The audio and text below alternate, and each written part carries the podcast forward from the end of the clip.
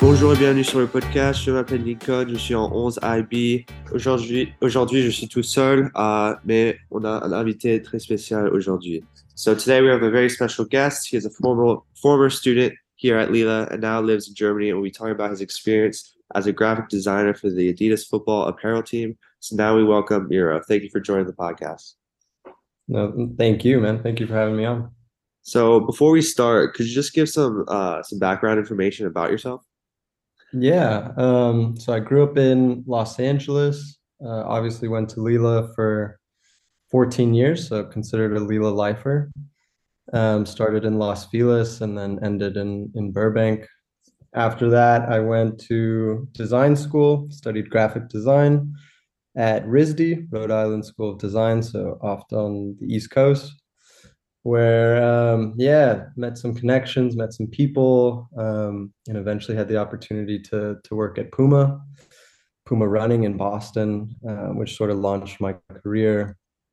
I uh, I met the creative director there who brought me over to Germany, which is where the soccer or football department is located, and um, yeah, I spent four years in Germany and then a year back in Boston doing marathon running shoes and all sorts of fun, cool projects for the Olympics. And then I uh, recently, in the last eight or nine months, I joined Adidas. Um, yeah, working full time as as you said as a football graphic designer. But all along, I've had an interest in in soccer, so I've played my whole life. Played academy in LA. Um, and yeah, just sort of brought that passion to life in a in a career. Great. Uh, what what team did you play for uh, in LA? Yeah, I played for a couple academies. So La Crescenta Valley. Uh, I think that's changed names now to LA Surf. Yeah. Um, as well as LA Premier.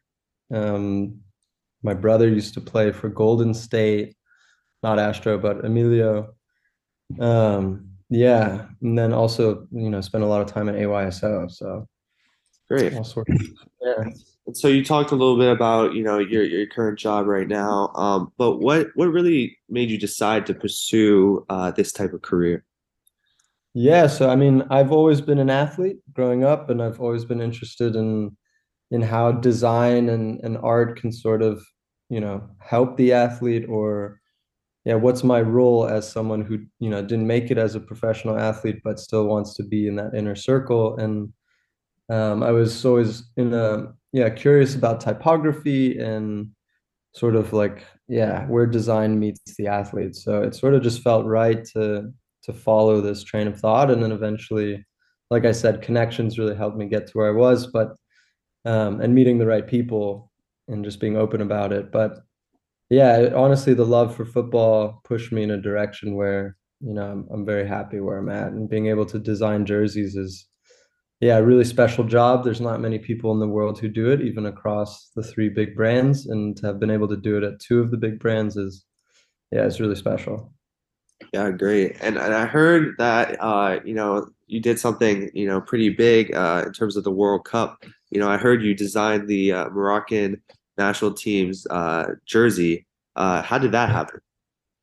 Yeah, um, so that started two years ago. So everything in this industry is a two-year process, which might seem like a lot for for people, but you got to imagine that you're making hundreds of thousands of units of clothing, and that takes a long time to put together.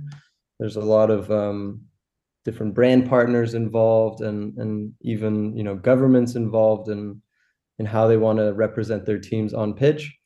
Um, so I ended up doing Switzerland, Serbia, and Morocco. It just so happened that Morocco made it to, um, yeah, I believe the semifinals, which is a first for an African team. So just really cool to be a part of history in that way. But yeah, it's also, you know, it's not just myself, it's a huge undertaking by a company. I mean, even within a design team, you have, you know, 14, 15 graphic designers and then a huge development process and then obviously all the factories overseas which actually do the real bulk of of making the jerseys themselves but yeah it's really cool to to see it on pitch and you know be in a pub or you know be out in Europe and and seeing people wear your jerseys is a really special special moment especially when they made it through the quarterfinals I think yeah there's a lot of people out in the streets here at least um, that we're wearing what you made, and that's like a really cool feeling. So yeah, for sure.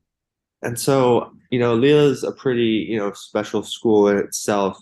But how would you say Lila helped uh, helped you in your profession?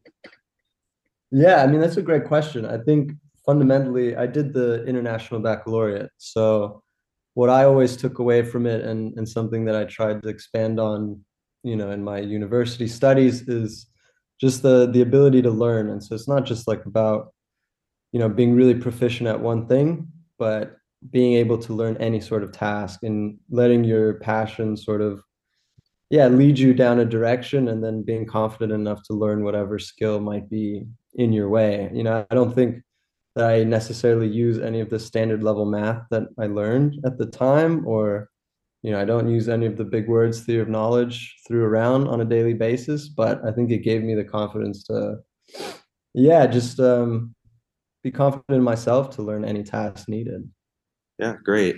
And so if there were someone who are interested in pursuing a job like yours, uh, what tips would you recommend to them? Yeah, um, definitely if you want to be on the designing side, you definitely need an art an art degree of some kind. Um, you know, whether that's product design, industrial design, graphic design, you know, there's all sorts of people that I work with that have really varied backgrounds but definitely a design degree is is crucial.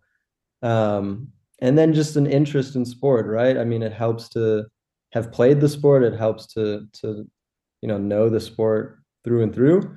Um, but we also welcome people who might bring you know a different opinion to it and are just willing to learn. And um, I think that's what makes you know working at a really big international company really cool. Is there's people from all walks of life. You know, I work with people from all over Europe and Asia and even North America. So I think just yeah, bringing that that knowledge and that passion for the sport and and really sort of diving down into design. Obviously, there's a whole other side I briefly explained, which is development, and that's more of like the nitty gritty of material sciences, which is also really interesting.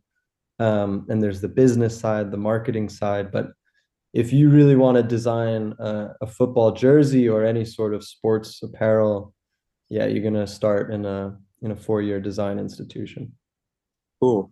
And then final question: um, If you could pick one teacher that was especially helpful to you in your t- entire time here at Lila, who would it be and why?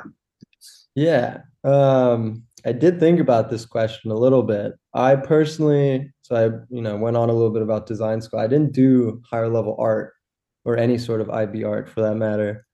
Um, although I have a great relationship with Monsieur Père. But I would say Monsieur Esmiel is probably one that really stands out to me just because I remember he was always so warm and kind. Um, yeah, and just happened to be one of the coolest, raddest dudes around at Lila. So I still think about him to this day, and yeah, I think he was he was helpful for my my own schooling. Great. Well, uh, thank you for coming on the podcast today. I really appreciate it. You know, talking about uh, your job and you know what comes with it. Uh, and yeah, thank you. No, thank you, man.